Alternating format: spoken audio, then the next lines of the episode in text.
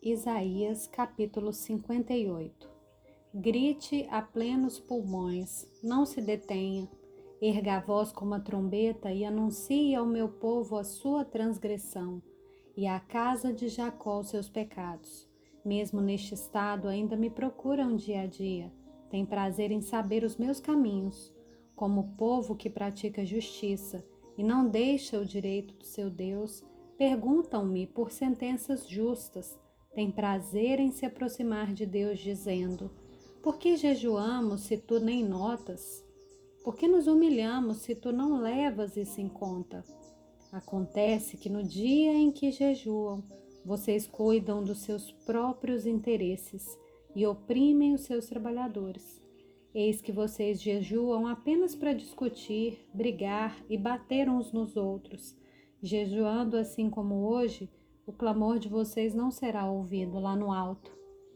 Seria esse o jejum que escolhi, que num dia só a pessoa se humilhe, incline a sua cabeça como junco e estenda debaixo de si pano de saque cinza? É isso que vocês chamam de jejum e dia aceitável ao Senhor? Será que não é este o jejum que escolhi, que vocês quebrem as correntes da injustiça, desfaçam as ataduras da servidão, Deixem livres os oprimidos e acabem com todo tipo de servidão? Será que não é também que vocês repartam o pão com os famintos, recolham em casa os pobres desabrigados, vistam os que se encontram nus e não voltem as costas ao seu semelhante? Então a luz de vocês romperá como a luz do alvorecer e a sua cura brotará sem demora. A justiça irá adiante de vocês, e a glória do Senhor será a sua retaguarda. Então vocês pedirão ajuda e o Senhor responderá. Gritarão por socorro e ele dirá: Eis-me aqui. Se tirarem do meio de vocês todo tipo de servidão, o dedo que ameaça e a linguagem ofensiva, se abrirem o seu coração aos famintos, socorrerem os aflitos, então a luz de vocês nascerá nas trevas, e a escuridão em que vocês se encontram será como a luz do meio-dia.